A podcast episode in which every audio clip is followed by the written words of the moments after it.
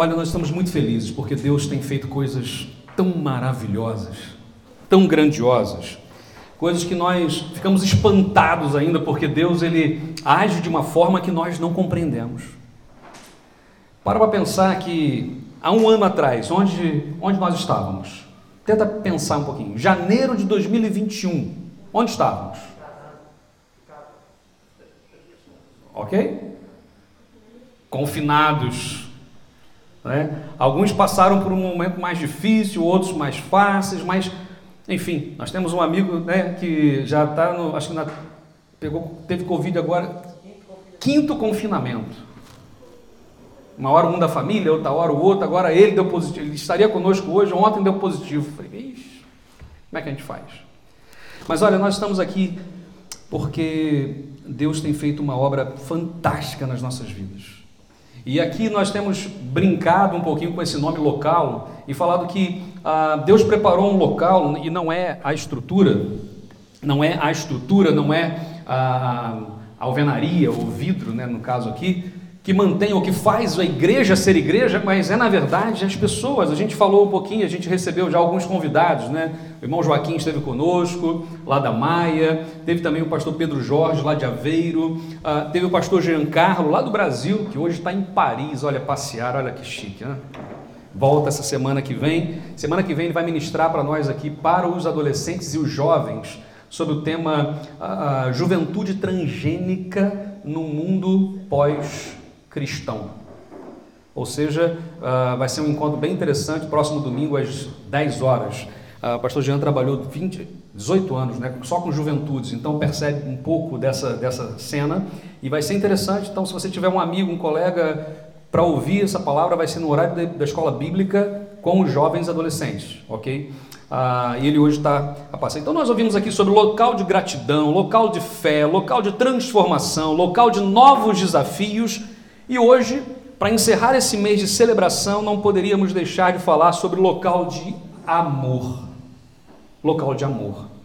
Nós estamos aqui a falar de amor e eu queria pedir que você pudesse abrir a sua Bíblia aí, ou aceder à Bíblia online, que seja, ah, na segunda carta que Paulo escreveu a Timóteo, 2 Timóteo capítulo 4, versículos de 9 a 22. 2 Timóteo capítulo 4, versículos de 9 a 22.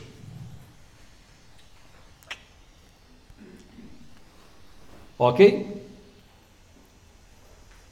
Havia uma brincadeira quando eu era criança que dizia assim: quem encontrou diz amém, quem não encontrou diz misericórdia. Mas hoje em dia, com a questão da, do telemóvel, então já achou. Até para fazer aquela coisa do, do, do, achar o texto ficou muito mais, mais fácil. Vamos lá então. Diz a palavra de Deus assim: Paulo está escrevendo a Timóteo, ok? No final da sua carta, da segunda carta a Timóteo, diz: Procura vir ter comigo depressa, porque Demas, tendo amado o presente século, me abandonou e foi para Tessalônica. O Crescente foi para a Galácia, Tito para a Dalmácia. Somente Lucas está comigo. Toma contigo Marcos e traze-o pois me é útil para o ministério. Quanto a Tíquico, mandei-o até Éfeso. Quando vieres, traze a capa que deixei em Troade, em casa de Carpo, bem como os livros, especialmente os pergaminhos. Alexandre, o latoeiro, causou-me muitos males. O Senhor lhe dará a paga segundo as suas obras. Tu, guarda-te dele também, porque resistiu fortemente às nossas palavras. Na minha primeira defesa, ninguém foi em meu favor. Antes, todos me abandonaram. Que isto não lhes seja posto em conta. Mas o Senhor me assistiu e me revestiu de forças para que, por, inter, por meu intermédio, a pregação fosse plenamente cumprida e todos os gentios a ouvissem. E fui libertado da boca do leão. O Senhor me livrará também de toda obra maligna e me levará salvo para o seu reino celestial. A Ele glória pelos séculos dos séculos. Amém. Saúda Prisca e Áquila e a casa de Onesíforo. Erasto ficou em Corinto, quanto a Trófimo, deixei o doente em Mileto. Apressa-te a vir antes do inverno. Eubolo te envia saudações. E o mesmo fazem Prudente, Lino, Cláudia e os irmãos todos. O Senhor seja com o teu espírito, a graça seja convosco. Amém? Ó oh, Pai, obrigado pela tua palavra lida neste momento, palavra do Senhor que tem todo o poder e autoridade sobre as nossas vidas, ó Deus. Mas agora, durante alguns minutos, fala conosco de forma muito específica, Deus, fala conosco de forma muito especial. Que as palavras que vão ser aqui emitidas, ó Deus, o teu Santo Espírito traduza para cada coração, para cada vida, conforme as nossas necessidades, Pai e que saiamos daqui encorajados para amar. E oramos em nome de Jesus.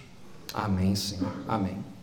Aniversário de igreja, para mim, ah, é apenas uma mera desculpa para nós falarmos das grandezas de Deus. Porque se a gente for celebrar aniversário de igreja só para comer bolo, e a gente brinca com a questão do comer o bolo, é muito bom comer o bolo. Mas se for só para comer bolo, não faz muito sentido. Eu gosto muito de refletir quando a gente faz anos, né? Então, por exemplo, uma igreja, precisamos refletir quem nós somos. Quem nós somos? O que, que nós fazemos? Por que fazemos? Por quem fazemos o que fazemos? Porque nós às vezes entramos numa rota ou num caminho que começamos a repetir aquilo que as outras pessoas faziam sem refletir o porquê estamos a fazer também. E depois de alguns anos parece que há um vazio, porque o ativismo religioso rouba da gente a alegria, rouba do nosso coração a ousadia. Sabe qual é a maior força evangelizadora, evangelista que existe em qualquer igreja? Um novo convertido. Aquela pessoa que acabou de, de ter a vida transformada por Jesus, ele quer falar para toda a gente, ele quer falar para sua família, ele quer falar para seus colegas de trabalho, porque ele descobriu algo que mudou a sua vida. Mas vão passando os anos e normalmente, não é sempre, claro, mas normalmente nós deixamos de falar com tanta intensidade, com tanta paixão, com o decorrer dos anos. Nós nos acostumamos a ser burocráticos, a vir à celebração, sentamos, cantamos, pá, e ouvimos a palavra, vamos. É como se fosse a igreja se tornasse uma espécie de um, de uma bate, de um carregador de baterias. Nós temos a nossa bateria que vai durante a semana esvazia. E aí quando está lá no já a piscar, né? Eu preciso ir lá para plugar a ficha na, e parece que a igreja se torna isso. É óbvio que é muito bom a gente estar aqui. Não vou dizer que ao vir aqui, eu não sei se já aconteceu com vocês, mas pastor também passa por isso, né? De levantar da cama naquele dia e falar assim: ah, hoje não me apetece sair. Hoje eu queria que o mundo acabasse e eu ficasse quietinho aqui, não quero mais nada. Mas aí a gente levanta. No meu caso, porque eu sou pastor, tem que vir. Né? E eu venho, e ao sair daqui, eu saio daqui revigorado, porque nós encontramos pessoas, nós ouvimos testemunhos, nós cantamos, louvamos e Deus enche o nosso coração. Fantástico. Mas eu não posso trabalhar a perspectiva de ser igreja apenas como sendo um carregador de baterias. Porque nós somos igreja não é só aqui, nós somos igreja lá fora.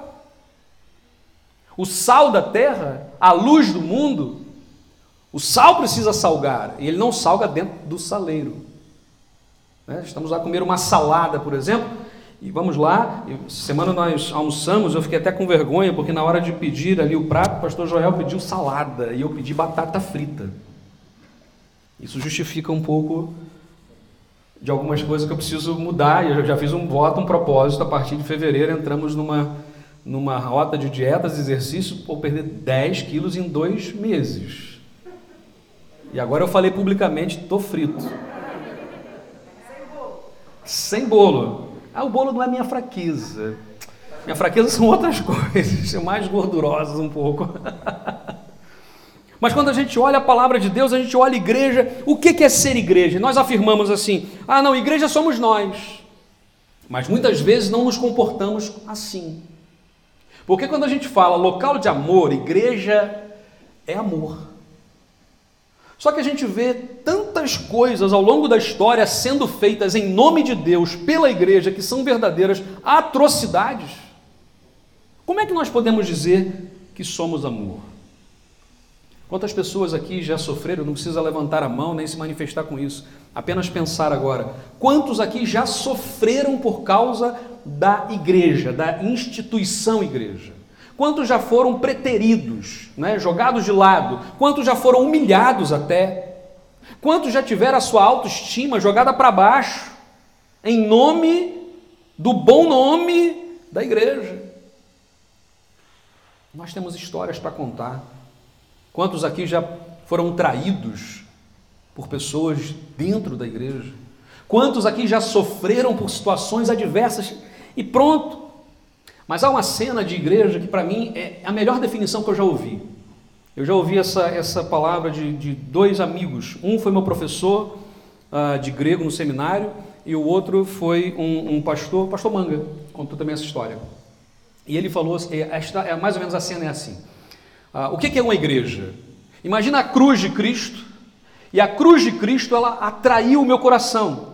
E eu começo a andar em direção à cruz. E eu vou andar fixamente olhando para Cristo e eu estou apaixonado, estou indo em direção a Cristo. E de repente eu começo a esbarrar aqui e tropeçar aqui. Há outras pessoas também sendo atraídas pela cruz. E esse ajuntamento de pessoas transformadas, reunidas ao redor da cruz, é a igreja. Para mim é uma figura linda. E diante da cruz nós não ficamos em pé Diante da cruz nós não ficamos arrogantes, diante da cruz nós não empunhamos o dedo acusador, diante da cruz nós caímos e nos prostramos, porque nós vemos a nossa miséria e a glória do Senhor. É, eu gosto muito dessa figura de igreja. Ah, o texto que nós acabamos de ler, eu não sei se você percebeu. Quanto, vamos ver se alguém aqui lembra ou vai ou contou. Quantos nomes foram citados por Paulo nesse texto que eu acabei de ler? Chutem aí um valor. 12, mais. 15, mais. Não, já passou de 15, já está para cima de 15. 17 nomes. Paulo está no final da carta, ou seja, já escreveu a carta toda. No final, na hora da despedida da carta, ele começa a falar. E ele fala nomes de pessoas. Sabe por quê? Porque igreja é feita de quê? De pessoas. Ele não falou assim, cuidem da infiltração que está na igreja em Éfeso, que aquela infiltração está dando um problema. Cuidem do muro que caiu da igreja em Mileto. Cuidem. Não, não, não. São pessoas. Porque igreja é feita de gente. E isso é um problema às vezes. Sabe por quê? Porque gente pensa diferente da gente. As pessoas têm cabeças diferentes, nós pensamos diferente. Por exemplo, eu tenho cabelo, Dinei não tem, cabeças diferentes.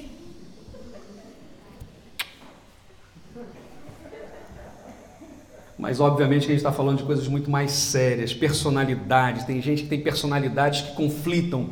São uma palavra que eu aprendi já aqui em Portugal, são quesilentos. Gostam de briga, gostam de brigar por tudo.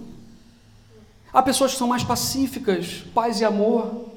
E a pessoa chega assim para brigar, ah, tranquilo, quer sentar, senta. Quer, quer passar à frente? Pode passar. Gente é diferente. Tem gente que fala demais. Você conhece alguém que fala demais? Levanta a mão, não precisa dizer quem é. É para levantar a mão assim, não é assim, nem assim, né? Conhece alguém que fala demais? Tem gente que você fala assim, dá para você falar só menos um pouquinho. Já está doendo aqui. É igual aquela mãe, né, que fala assim, ai, os filhos, né? Mãe, mãe, mãe, mãe, não, não conhece outra palavra? Só mãe. Tem gente que fala de menos. Conhece alguém que fala de menos?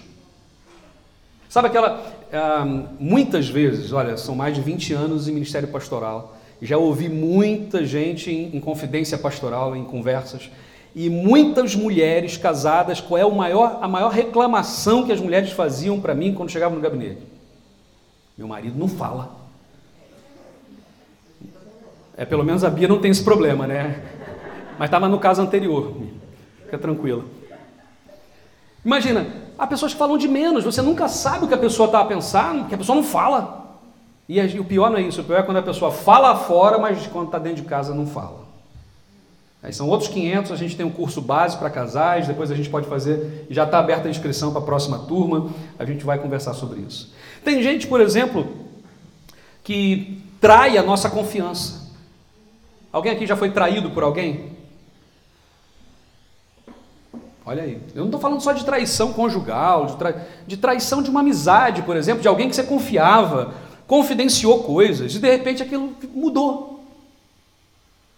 Pessoas traem umas às outras, pessoas decepcionam umas às outras. Nós também já decepcionamos alguém e talvez já traímos alguém a sua confiança. Gente tem cheiro. Às vezes o cheiro é bom. Aí dá aquela conferida. Tá bem? Tem vezes que o cheiro não é bom. Mas gente tem cheiro. Gente tem história. Tem gente que tem história que fala assim: a minha vida, se eu for contar a minha vida, dá para escrever um livro. Que tem história para contar. Mas igreja é feita de gente. Esse tipo de gente, todo tipo de gente. Ou seja, igreja é um estímulo que Deus nos dá, é ideia de Deus. O pastor Joel bem disse aqui. É ideia de Deus. Porque nós temos aqui uma, uma caminhada para aprender a amar e o que é amar se não respeitar? Se somos diferentes, aprendemos a respeitar. Se somos diferentes, aprendemos a conviver. Porque nós não só vivemos, nós convivemos. Vivemos com alguém, vivemos com pessoas. Aprendemos a amar. E aí é interessante porque não dá para fugir. Porque imagina o seguinte: toda igreja, e tem gente que fala assim: ah, eu vou sair dessa igreja, vou para outra igreja, porque aqui tem gente chata. Sabe que você vai encontrar também lá? Gente chata. Ah, eu estou em tal igreja, quero vir para local, porque aqui, é, lá tem muita gente, como é que eu vou dizer, é, é, que é um travão de mão puxado. Eu falei, aqui também tem. Toda igreja tem gente de oração. Tem gente de oração na CCLX? Gente que é de oração mesmo, que você fala assim, qualquer problema que você tenha, você lembra de qualquer, você lembra daquele irmão, daquela irmã, você fala, meu irmão, ora por mim. Você sabe que aquela pessoa vai dedicar tempo em oração? Toda igreja tem gente de oração, porque sem oração nós não construímos nada. Toda igreja tem gente entusiasta, entusiasmada, né? aquela, aquela pessoa que você fala assim: Olha, eu queria ver se nós poderíamos fazer. É para fazer o quê, pastor? É para fazer o quê? É para carregar? É para é é trazer? É para levar? É o que, que é? A pessoa já está ali, animada para fazer, entusiasta. Toda igreja tem. Gente, tem gente entusiasta lá também? Tem. O dom da fé, né? aquela coisa de vamos fazer, vamos fazer, é para fazer. É para partir, é para partir. Agora, tem gente chata também. Toda igreja tem. Não olhe para o lado agora. Não vamos pecar. Ok? Toda igreja tem gente chata. É aquela pessoa chata. Mas a gente tem que amar também as pessoas chatas. E é engraçado que nem ninguém se considera o chato. Quando eu falei gente chata, todo mundo pensou em outra pessoa. Dificilmente a gente fala assim, é, eu sou o chato. Não é porque a gente não considera isso. E também tem aquela pessoa que é o travão de mão puxada. Tem o um entusiasta, mas tem gente que é travão de mão puxado, que você vai assim, vamos irmão, vamos, e a pessoa, vamos, pastor, vamos, vamos, eu quero ir, mas está travado, né? Não consegue andar. Toda igreja tem. E aí, o que une tanta gente diferente, tantas pessoas diferentes, com histórias diferentes, com cheiros diferentes, é o cabeça. E o cabeça da igreja é quem? É Cristo. Se Cristo for o cabeça, nós conseguimos olhar para o irmão que tem ah, uma história diferente, uma equipa de, de futebol diferente da nossa, a gente consegue olhar o estilo de roupa, o, se a pessoa faz isso ou aquilo, enfim, nós conseguimos olhar uns para os outros e conseguimos amarmos uns aos outros, amarmos uns aos outros de forma incrível. E é interessante porque a gente tem a, a tendência a, a, a atrair pessoas que são diferentes da gente. Por exemplo, um casal.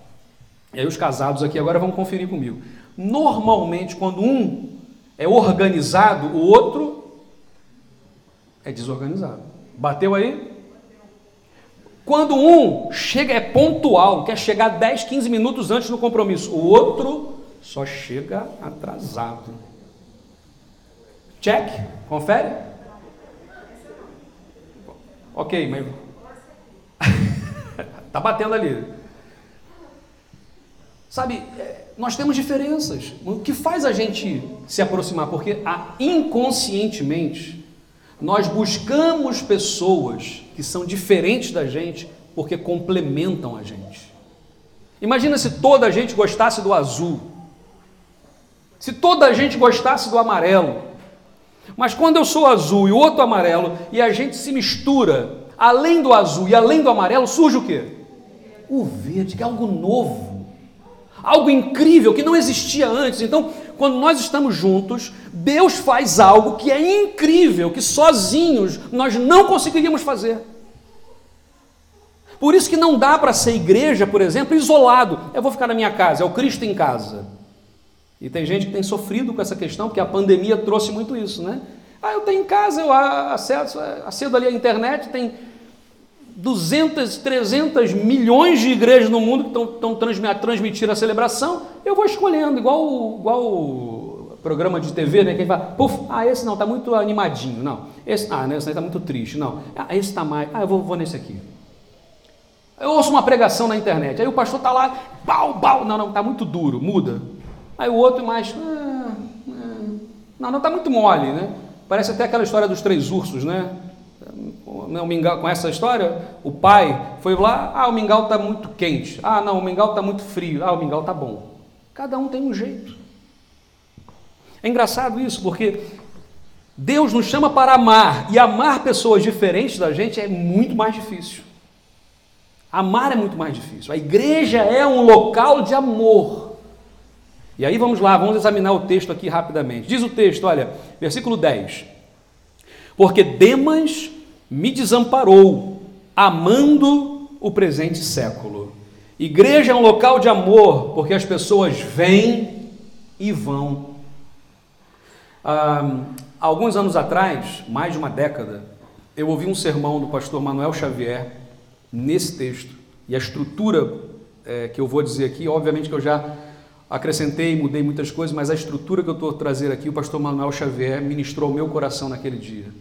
E eu guardei essa mensagem com muito carinho. E quando eu trago hoje aqui é porque essa palavra fala profundamente ao meu coração. Igreja é feita de gente que vem e vai. Pessoas que vêm e que vão. Diz o texto bíblico, e Demas ele, ele tipifica isso, né? Pessoas que vêm e vão, procuram experiências. Há pessoas que estão em busca de uma experiência transcendental. Há pessoas que estão em busca de uma experiência e Deus faz. Eu não estou dizendo que Deus não faz. Deus impacta a nossa vida de uma forma impressionante. E cada um tem uma história para contar do que Deus já fez, milagres que Deus operou. Mas há pessoas que não querem compromisso, não querem raiz, não querem criar raiz. Há pessoas que, quando começa a criar raiz, sai. Mas Deus chama para que a gente crie raiz. Demas, ele é citado em mais três textos, aliás, em, em três textos bíblicos, além desse, mais dois. Né? Colossenses capítulo 4, versículo 14 e Filemão 1, 24. E sabe o que, é que esses textos dizem? Que ele era um cooperador de Paulo, era um ajudante de Paulo, era alguém que estava ali ao lado de Paulo. O apóstolo Paulo contava com Demas. E sabe o que aconteceu? A Bíblia diz: ele amou o presente século. É engraçado porque o, o, o verbo aqui no grego ele não está no passado, mas ele está tá no passado, mas numa espécie de gerúndio. Então a ideia, a tradução melhor para nós aqui seria assim: Demas veio amando o presente século. Ele veio amando as coisas deste mundo. Ele amou gradativamente, não foi de uma hora para outra. É igual quando nós tomamos uma decisão, alguém toma uma decisão e a gente fala, ah, foi da noite para o dia tomou a decisão. Muitas vezes não. Aquilo já estava lá, já estava em processo, já estava lá no coração. A Bíblia diz que a boca fala do que o coração está cheio. A gente vai enchendo o coração de coisas e depois aquilo sai. E nós fazemos, tomamos decisões Diz a palavra, gradativamente ele amou este mundo. E aí as coisas começaram a esfriar, ao ponto dele chegar e abandonar Paulo, mas foi gradativo, foi paulatino, foi devagar. E não houve cuidado e por isso esfriou. Lembra da parábola do filho pródigo? A parábola do filho pródigo tem aquele rapaz, o filho mais novo, que diz assim: Pai, dá metade da herança porque eu quero curtir a minha vida, eu quero aproveitar a minha vida, eu quero. Né? E o pai, ok, oferece. Aquele rapaz, para tomar aquela decisão de pedir a herança ao pai, não foi do, do dia para a noite. Aquilo já estava no coração dele. Provavelmente os amigos falavam: Olha, aqui é que é. Olha, vamos que aqui é que é. Essa vida aí não está com nada. E ele foi, ele deixou aquilo entrar no seu coração. As coisas foram entrando. Eu sempre falo uma coisa para os casais, e só uma, uma, uma parte aqui. Toda vez que houver uma situação, nunca, mas nem de longe, considere a palavra divórcio. Nem mencione. Porque no momento em que se fala, abrimos uma porta e aquilo já começa a encher, encher, encher. Um exemplo. Amizades, mesma coisa. Igreja, mesma coisa. Relacionamento com Deus, a mesma coisa. Demas abriu. Ele abriu uma fresta e por ali as coisas começam. E ele começou a esfriar. A minha pergunta hoje é: como é que está o nosso coração? E eu quero desafiar a cada um aqui a ter o coração aquecido pelo Senhor, apaixonado por Jesus, a voltar a acender a chama se ela tiver fraquinha, para que ela acenda com força. Nós temos uma nação com 10 milhões e meio de pessoas que precisa de Jesus, amém? Temos uma Europa que vive um período chamado pós-cristão, mas isso precisa ser revertido. Eu creio que está a haver hoje um avivamento. Meus irmãos, não tem outra maneira de enxergar o que Deus tem feito hoje. Seja na local, seja na CSLX, seja em outras igrejas que a gente tem conhecimento por esse país e pela Europa, Deus tem feito um movimento extraordinário, diferente. E nós não estamos aqui por acaso, nós não estamos aqui para fazer mais uma folha de um livro de história, não.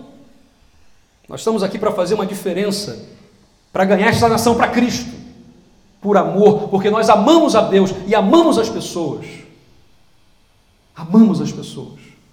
Não vamos ficar a criticar ninguém.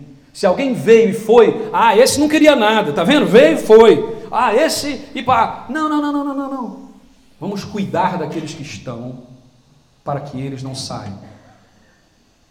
Em vez de aumentar a cerca para que as ovelhas não pulem, vamos melhorar a, a comida, a água mais límpida, para que eles fiquem com amor e trabalhem para o Senhor. Em segundo, aqui, a igreja é um local de amor com pessoas que vêm e ficam. Se há pessoas que vêm e vão, Há pessoas que vêm e que ficam. Pode passar uns três aí, por favor. Isso aí. Aí. Há pessoas que vêm e ficam. Amém? Ainda bem que há pessoas que vêm e ficam. Paulo vai dizer assim, ó, versículo 11, parte A. Só Lucas está comigo. Você pode repetir comigo? Só Lucas está comigo. Mas agora Paulo não estava muito animado. Não sei se você percebe quando ele escreve essa carta, Paulo estava meio meio para baixo, assim, né? Ele está assim, eu imagino que o tom dele seria assim: olha, pede Fulano, porque Fulano me deixou, Demas me abandonou, o outro foi para Dalmácia, não sei o quê, estou sozinho aqui, estou na prisão, estou preso, está frio, só Lucas está comigo. Eu, eu imagino Paulo nesse tom, estava deprimido, só Lucas está comigo. É engraçado porque Lucas, qual era a profissão dele mesmo? Ele era médico. É engraçado porque Deus providenciou um médico particular em tempo integral para ficar com Paulo. E ele estava fazendo o quê? Reclamando da vida dos outros que saíram e não estava a valorizar muito bem quem? Quem estava. Nós cometemos muito esse erro. Em igreja nós cometemos tanto esse erro. É capaz da gente chegar aqui, a igreja cheia, cheia de gente, e a gente falar assim: puxa, Fulano não veio. Fulano podia estar aqui, mas não veio. Eu tenho 200 pessoas que estão, uma não veio. Eu, muitas vezes eu não valorizo quem está. Só Lucas está comigo. Não, não. ainda bem que Lucas está comigo. Deus não providenciou Pedro para ficar lá com Paulo, porque Pedro era pescador, os dois iam sair no tapa lá dentro. Né? Pedro ia falar assim: para de, de, de frescura, rapaz. E Paulo dá um tapa logo nele lá para consertar a história. Não, providenciou Lu, Lucas, o médico amado, escreveu, anotou coisas, ajudou Paulo. Paulo também não era uma pessoa fácil. A personalidade de Paulo era muito forte. Então providenciou alguém manso para estar com ele. Só Lucas está comigo. Lucas, ele tipifica essa pessoa, essa gente que vem, que fica.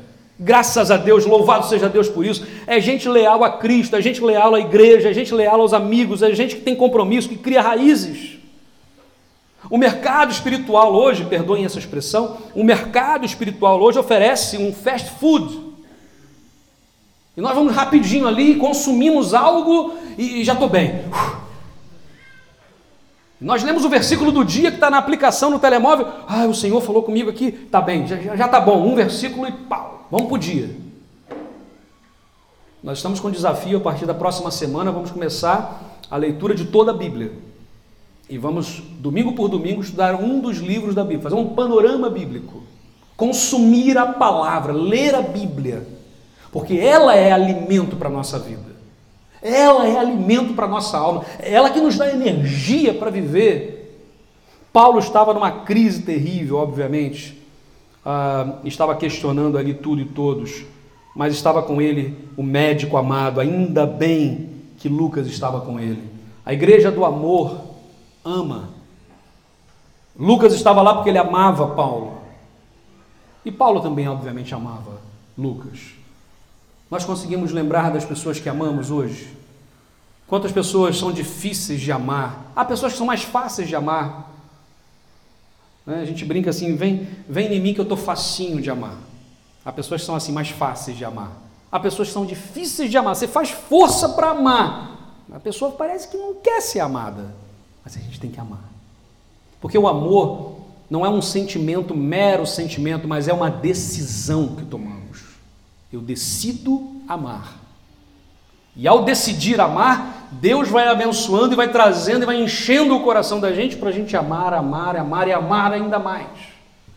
Amar não é desconsiderar os erros. Amar não é passar a mão ah, por cima das coisas erradas. Isso não é amor. Porque amor inclui disciplina, amor inclui outras coisas. Quem é pai e mãe sabe o que eu estou a dizer. Mas amar significa não julgar pela aparência. Amar significa não descartar a pessoa na primeira oportunidade só porque ela discordou de você. Amar verdadeiramente é o nosso desafio. Por isso é um mandamento. É um mandamento. Por que, que a gente acha que Jesus falou assim: ó, vou resumir toda a lei? Os dez mandamentos, os 613 preceitos que foi lá dado na Torá. Eu vou resumir tudo para vocês em dois mandamentos. Jesus fez isso. Quais são os dois mandamentos? Amarás ao teu Deus, todo o teu coração, toda a forma, e amarás ao. Os, aí ele falou o seguinte: nisso se resume toda a lei. No final das contas, os dois mandamentos mais poderosos que existem é amar a Deus e amar ao próximo. Ah, mas eu gosto de fazer isso, fazer aquilo. Pode fazer. Mas ama? Ah, não. Não está cumprindo o mandamento básico. Posso fazer o que quiser na igreja. O que quiser com, com ordem e decência, por favor. Mas tem que ser com amor. Sempre com amor. Não bastam apenas experiências, precisamos criar raízes. Versículo 11, parte B, olha. A igreja é um local de amor, pois há pessoas que vão e voltam. Vamos tentar lembrar aqui. Há pessoas que vêm e vão. Repete comigo, vamos lá. Há pessoas que vêm. Tem uma, tem uma cola aqui, ó. Há pessoas que vêm e que vão. Há pessoas que vêm e que ficam. Mas há também um terceiro caso de pessoas que vão e voltam. Olha só o que diz o texto. Toma Marcos e traze-o contigo, porque me é útil para o ministério. Olha só que incrível. Marcos aqui testifica aquela pessoa que vai, mas que volta. Por quê? Vamos lembrar quem é Marcos, ok? Primeiro dado dele aqui, olha. Foi na casa dele que a igreja estava reunida quando Pedro saiu da prisão e foi lá. Lembra disso? Quando Pedro é liberto da prisão e chega lá na casa, as pessoas estão reunidas lá e pá. Era na casa de João Marcos. Era na casa de Marcos. Foi ele que abandonou Paulo na primeira viagem missionária. Ainda era muito jovem, inexperiente, imaturo. E no meio da viagem ele falou: Paulo, desculpa, não dá para mim não. E foi embora. Quando acabou a viagem, vai para a segunda viagem missionária, o João Marcos está lá na fila para ir com Paulo. Com a mala na mão, ei Paulo, vamos para onde agora? E Paulo, o quê? É isso? Aí um menino pode ficar para ele, não quero mais saber de ti. Aí Paulo dá um chega nele que é. E aí Deus providencia quem? Barnabé para pegar o Marcos e falar: vem cá, menino, vou caminhar contigo. E Barnabé vai cuidar de Marcos. Anos depois, esse menino vai escrever o Evangelho de Marcos. O primeiro evangelho a ser escrito foi escrito por Marcos. E anos depois, quando, aliás, anos antes, né, no caso, porque Paulo vai ser um pouco antes disso, quando Paulo está preso aqui e vai dizer assim: traz Marcos, para eu ver Marcos, porque ele é muito útil no ministério. Gente que foi e voltou. E olha só que interessante, não voltou por causa do Paulo, voltou por causa do Barnabé. Louvado seja Deus, porque ainda existem Barnabés dentro da igreja. Porque se a igreja fosse feita só de Paulos, acabou, fecha a porta. Porque Paulo era meio um, um cavalo assim, né? Ele saía para. Quando Pedro, imagina, Pedro lá teve aquele desentendimento, os dois saíram para brigar mesmo. Eu fico olhando assim esse texto e aprendendo que, assim como aquele irmão mais velho da parábola, o pai precisou ter um tempo com ele para cuidar do coração dele. Porque o mais novo foi desmiolado, né? Foi embora. Mas o mais velho ficou lá, mas não ficou por amor. O mais velho ficou lá por obrigação. Tanto é que depois o pai vai dizer: Meu filho, você está zangado com teu irmão, comigo, porque nós fizemos uma festa, teu irmão estava morto e reviveu. Tem gente que não consegue se alegrar com a salvação de uma pessoa. Gente, uma alma vale mais do que o mundo inteiro.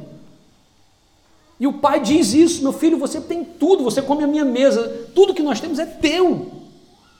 Mas o teu irmão estava morto, ele reviveu, é motivo de alegria. Tem gente que vai e volta, louvado seja Deus por isso.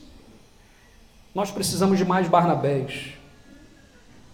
E aí, temos muitas vezes vontade de desistir, mas o Senhor providencia um bálsamo na nossa vida. Tem gente então que vai, mas que volta. Mas acima de tudo, a igreja é um local de amor, pois ela é de Deus. Amém? Ela é de Deus, ela pertence ao Senhor, ela é ideia de Deus.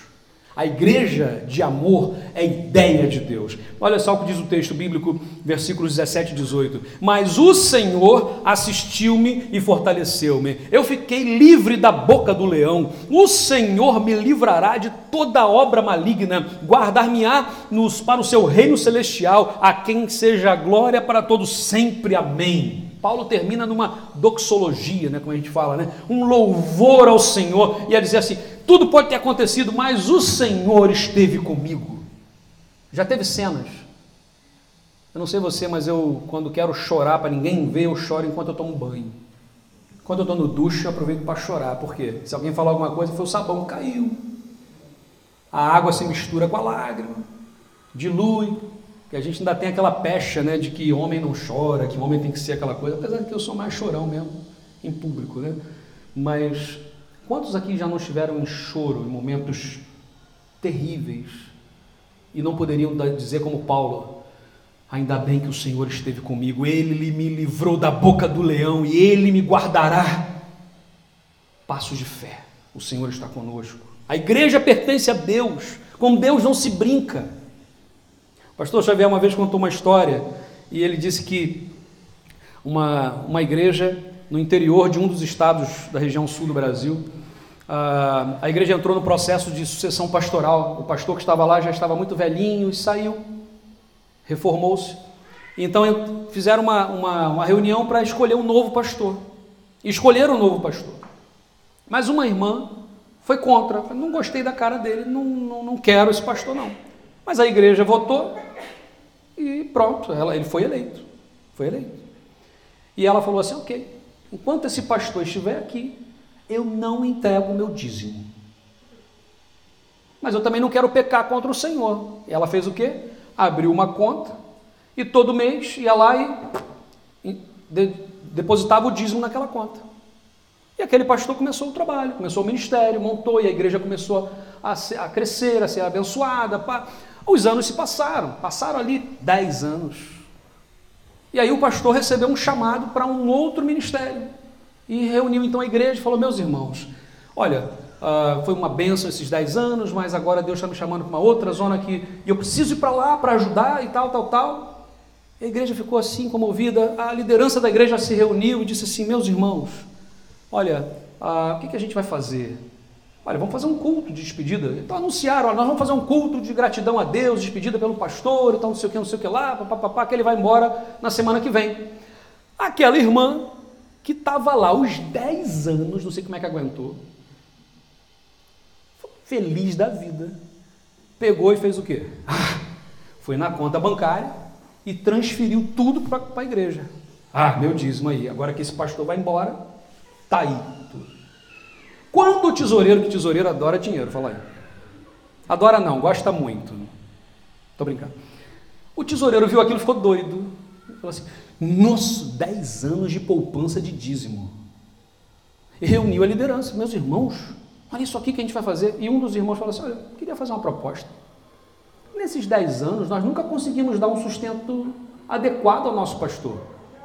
E agora que o pastor está aí, é uma forma da gente abençoar que, que os irmãos acham? Olha, vamos convocar a igreja. Convocaram a igreja, fizeram uma assembleia, por unanimidade, exceto por ela que ficou.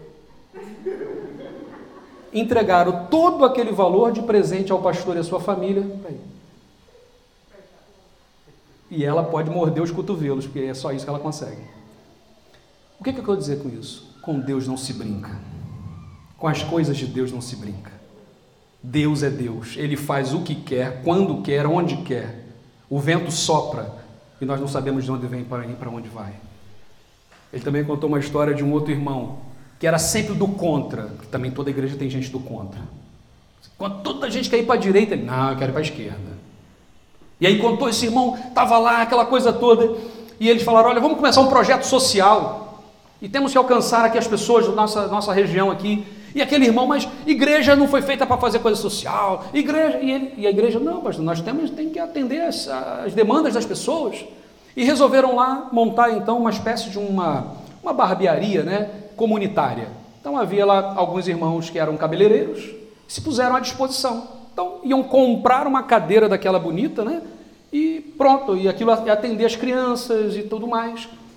E aquele irmão foram para a Assembleia para votar para comprar a cadeira, e aquele irmão votou contra. Votou contra, disse lá e tal, votou, mas a igreja votou e aprovou. Compraram a cadeira. No dia que a cadeira chegou, ela era muito grande, então não entregavam a cadeira, tinha que buscar no armazém. E aí aquele pastor estava lá, eu falei, meu Deus, como é que eu vou buscar essa cadeira? Porque não cabe no carro, não cabe na carrinha, tem que ser uma caminhoneta, uma, uma, uma picape, né? Assim, aberta e tal, como é que eu vou fazer? De repente para na frente da igreja aquele irmão, porque ele tinha uma empresa e tinha uma, uma caminhoneta daquela. E o pastor, então, meu irmão, o que, que o irmão está fazendo aqui? Ué, pastor, vim para a gente lá buscar a cadeira.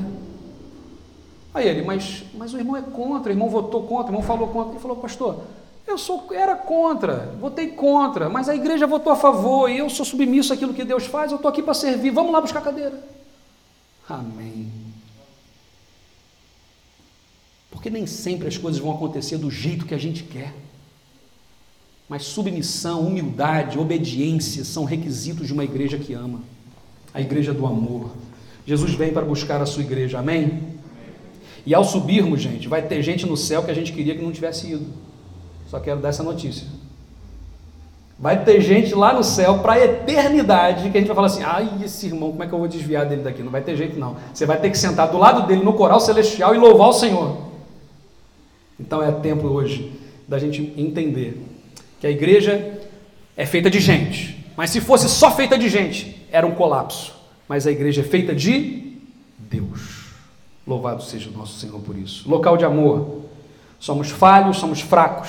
Temos histórias que não queremos publicar. Temos outras que queremos divulgar. Mas se nós estamos, vamos permanecer. Se em algum momento saíste, é hora de voltar. E se estás, vamos pôr a mão na obra e vamos trabalhar juntos, porque Deus nos conectou, nos uniu para ficarmos juntos na sua obra. Vamos perceber que a igreja é feita de gente, mas a igreja é feita de Deus, porque Deus é amor. Por isso somos local de amor. Feche seus olhos nesse momento. Ó oh Deus, obrigado, Pai. Porque a tua palavra ela é viva, ela é direta aos nossos corações. E há pessoas, ó oh Pai, da nossa história, que marcaram a nossa vida, que trouxeram Jesus, e apresentaram a Jesus para a gente. Que possamos honrar a vida dessas pessoas. Também, ó Deus, o Senhor chama-nos para amar, amar toda a gente, até aqueles que são mais difíceis de ser amados. E nós acreditamos no poder, ó Deus, do Teu Santo Espírito para mudar corações, para mudar os nossos corações e a partir de nós o Senhor fazer algo novo nesse tempo. Meu Deus, traz um avivamento para esta nação, Pai. Meu Pai, que através do amor às pessoas, do Evangelho de Jesus Cristo, aquele que amou, ó Deus, tanto, tanto, e ainda ama estar conosco hoje, que possamos anunciar para que as pessoas tenham esperança, para que as pessoas tenham esperança e vivam a sua vida com Jesus. Obrigado, meu Deus porque nós podemos ter aqui um local de amor. Oramos, agradecidos em nome de Jesus. Amém, Senhor. Amém.